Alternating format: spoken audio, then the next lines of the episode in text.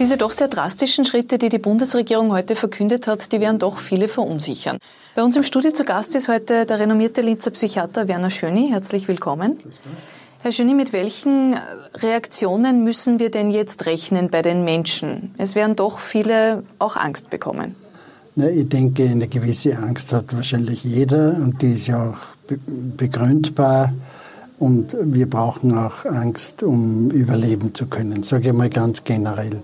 In dem Fall ist es so, dass die Angst massiv gesteigert wird und dass Personen, die zu Angstkrankheit neigen beispielsweise, dass da die Gefahr ist, dass wirklich eine pathologische Angst entsteht, panikartige Zustände oder generelle Angstkrankheit nennen wir das dann, dass alles mit Unsicherheit, mit Zittern, mit äh, Schlafstörungen verbunden ist. Und dann kann es kommen zu psychischen Störungen.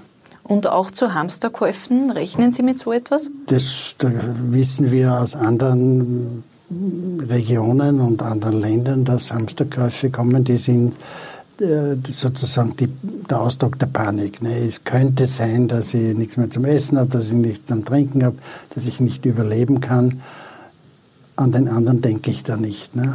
was eigentlich auch wichtig wäre. Wenn ich jetzt jemanden in meinem Umfeld habe, der tatsächlich Panik bekommt, wie soll ich denn da reagieren? Was sage ich so jemandem?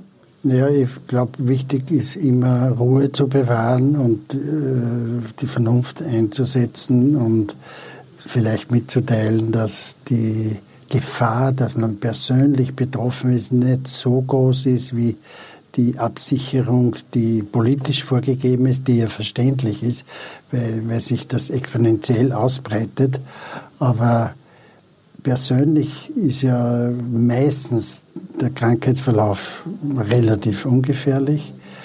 Es gibt Risikogruppen, da schaut es ein bisschen anders aus. Ältere Personen, Personen, die schwerere, vor allem Lungenkrankheiten haben, das ist eine eigene Gruppe, aber sonst muss ich nicht gleich in Panik verfallen. Wir haben alle schon Grippe durchgemacht, wir haben alle Viruskrankheiten durchgemacht. Also Ruhe bewahren. Sie haben es schon kurz erwähnt, Angst kann ja auch eine Schutzfunktion haben, kann auch etwas Positives haben. Ab wo wird Angst ungesund? Wo ist es noch, wo ist es noch vertretbar zu sagen, ich bin halt einfach vorsichtig?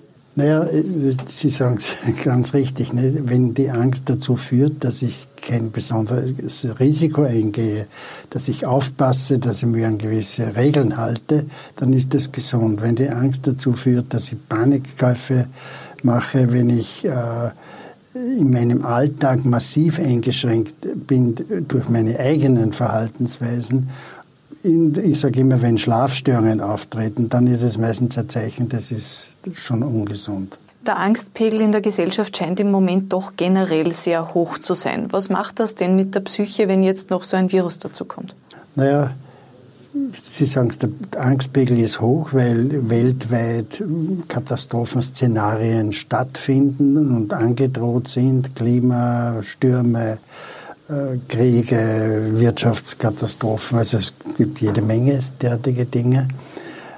Menschen es gibt Menschen, die einen grundsätzlich sehr hohen Angstpegel haben und die werden dann, wenn dann noch das Virus kommt, die das klingt dann ab ins Krankhafte. Und dann entstehen sogenannte Angstkrankheiten. Da gibt es die Panikkrankheit, die eine sehr schwere Krankheit ist.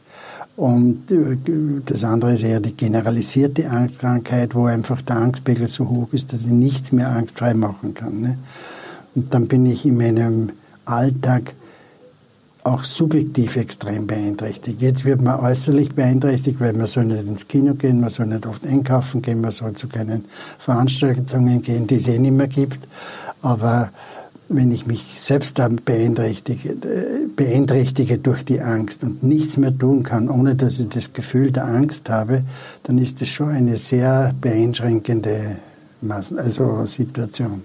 Wie lange hält man denn überhaupt auch als Gesellschaft so einen Alarmierungszustand durch? Jetzt geht die, diese Corona-Berichterstattung auch schon mehrere Wochen. Jetzt kommen immer weitere Maßnahmen dazu. Wie lange hält man das durch?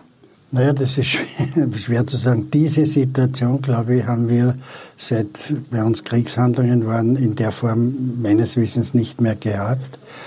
Äh, Im Krieg halten es die Leute relativ lange durch. Wenn man schaut, Syrienkrieg dauert neun Jahre. Sie müssen es durchhalten. Natürlich fliehen manche, natürlich wissen wir nicht, wie es individuell durchgehalten wird. Aber ich gehe davon aus, dass diese Maßnahme bei weitem nicht so lang dauert, sondern dass das in einigen Wochen wieder etwas abflauen wird. Das ist eigentlich die Erfahrung mit derartigen Krankheiten bisher. Was würden Sie als Arzt vielleicht abschließend raten? Ich würde raten, sich an die Grundregeln diesbezüglich zu halten, aber nicht die Nerven zu verlieren, sondern immer auch pragmatisch, rationell nachdenken, wie hoch ist mein Risiko und was kann ich tun, um das Risiko relativ gering zu halten und einen guten Alltag zu bewältigen. Würden Sie sagen, man soll sich auch mit anderen Themen jetzt bewusst beschäftigen und nicht nur rund um die Uhr mit Corona? Ich würde nicht empfehlen, sich nicht mehr zu informieren und äh, die Medien links liegen lassen. Das, das ist Kopf in den Sand stecken.